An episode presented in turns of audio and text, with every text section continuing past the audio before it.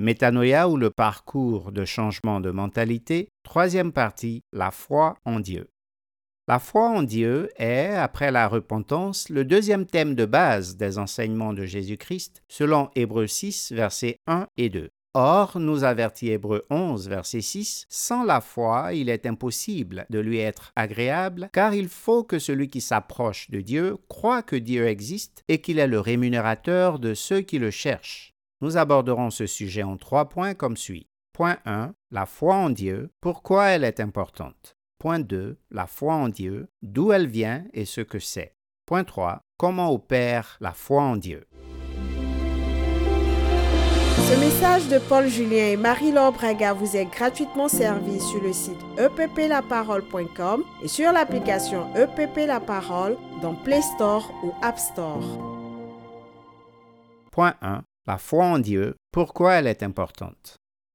La foi en Dieu est importante parce qu'elle est à la base de toute relation avec Dieu comme Créateur et Sauveur. Ainsi, celui qui s'approche de Dieu doit croire deux vérités fondamentales et inséparables. D'abord que Dieu existe, ensuite que Dieu paye ceux qui le cherchent. En effet, il n'est pas suffisant de croire que Dieu existe et même de croire qu'il y a un seul Dieu. Il est écrit, Tu crois qu'il y a un seul Dieu? Tu fais bien. Les démons le croient aussi, et ils tremblent. Jacques 2, verset 19. En outre, la foi en Dieu est importante parce qu'elle permet de recevoir ce que Dieu donne. Car, est-il écrit, c'est par la grâce que vous êtes sauvés par le moyen de la foi, et cela ne vient pas de vous, c'est le don de Dieu. Éphésiens 2, verset 8. Or, contrairement aux incrédules, ceux qui croient que Dieu est le rémunérateur de ceux qui le cherchent entrent dans le repos. Ce contraste est présenté en Hébreu 4, versets 2 à 3 comme suit car cette bonne nouvelle nous a été annoncée aussi bien qu'à eux, mais la parole qui leur fut annoncée ne leur servit de rien parce qu'elle ne trouva pas de la foi chez ceux qui l'entendirent. Pour nous qui avons cru, nous entrons dans le repos. Point 2. La foi en Dieu, d'où elle vient et ce que c'est. Il est écrit en Romains 10, 17, Ainsi la foi vient de ce qu'on entend et ce qu'on entend vient de la parole de Christ.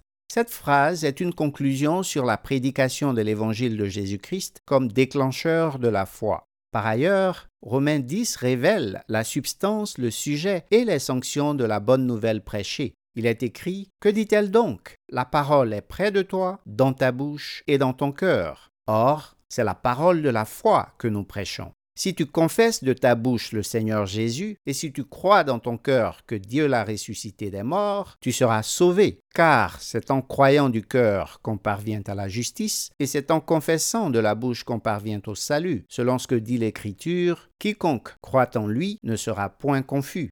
Romains 10, versets 8 à 11. Alors, si nous savons d'où vient la foi et ce qu'elle fait, comment pouvons-nous la définir? À ce sujet, les Écritures nous aident et nous instruisent en Hébreu 11, versets 1 à 3. Il est écrit Or, la foi est une ferme assurance des choses qu'on espère, une démonstration de celles qu'on ne voit pas. Pour l'avoir possédée, les anciens ont obtenu un témoignage favorable. C'est par la foi que nous reconnaissons que le monde a été formé par la parole de Dieu, en sorte que ce qu'on voit n'a pas été fait de choses visibles.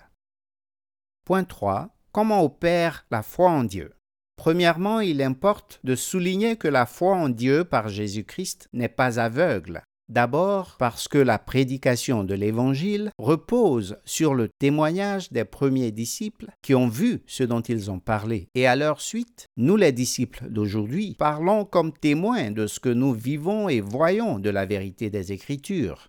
Or, comme le souligne l'apôtre Jean, si nous recevons le témoignage des hommes, reconnaissons que le témoignage de Dieu est plus grand, car c'est le témoignage de Dieu, celui qu'il a rendu à propos de son Fils.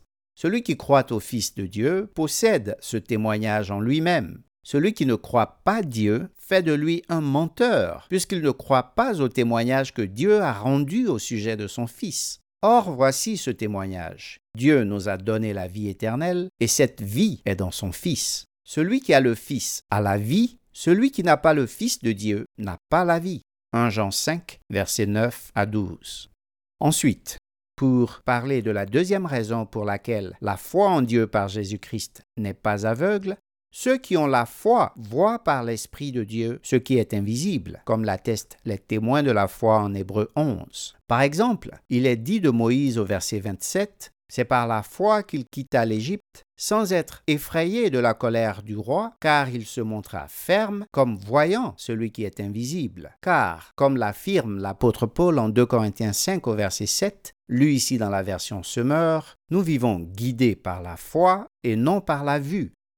Nous venons donc d'établir que, premièrement, la foi en Dieu par Jésus-Christ n'est pas aveugle. Deuxièmement, à présent, nous allons voir que la foi en Dieu opère par l'amour de Jésus-Christ et non par les œuvres de la loi, selon qu'il est écrit, En effet, en Jésus-Christ, ce qui a de l'importance, ce n'est ni la circoncision ni l'incirconcision, mais seulement la foi qui agit à travers l'amour. Galates 5, verset 6, version second 21.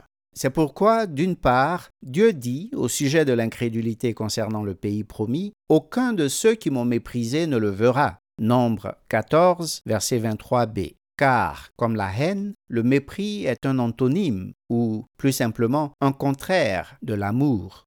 D'autre part, parlant toujours de la foi qui opère par l'amour, L'interview d'embauche entre guillemets de l'apôtre Pierre avec le Seigneur Jésus-Christ a consisté en une seule question posé trois fois. M'aimes-tu? Jean 21, versets 15 à 17. Troisièmement, enfin, sur la question de savoir comment la foi opère, disons que la foi, comme l'amour, s'éprouve. Cependant, les apôtres Jacques et Pierre encouragent et rassurent. Jacques dit, Mes frères et sœurs, considérez comme un sujet de joie complète les diverses épreuves auxquelles vous pouvez être exposés, sachant que la mise à l'épreuve de votre foi produit la persévérance. Mais il faut que la persévérance accomplisse parfaitement sa tâche, afin que vous soyez parfaitement qualifiés, sans défaut, et qu'il ne vous manque rien. Jacques 1, versets 2 à 4, version second 21. Quant à Pierre, il dit Ainsi la valeur éprouvée de votre foi, beaucoup plus précieuse que l'or qui est périssable et que l'on soumet pourtant à l'épreuve du feu, aura pour résultat la louange, la gloire et l'honneur lorsque Jésus-Christ apparaîtra. Vous l'aimez sans l'avoir vu, vous croyez en lui sans le voir encore, et vous vous réjouissez d'une joie indescriptible et glorieuse parce que vous obtenez le salut de votre âme pour prix de votre foi. 1 Pierre 1, versets 7 à 9, version second 21. Et toi, aimes-tu Jésus-Christ et as-tu la foi en lui pour le salut de ton âme?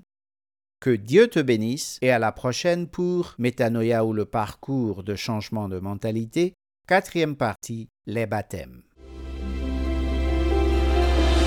Continuez d'étudier, pratiquer partager la parole de Jésus-Christ jusqu'à son retour.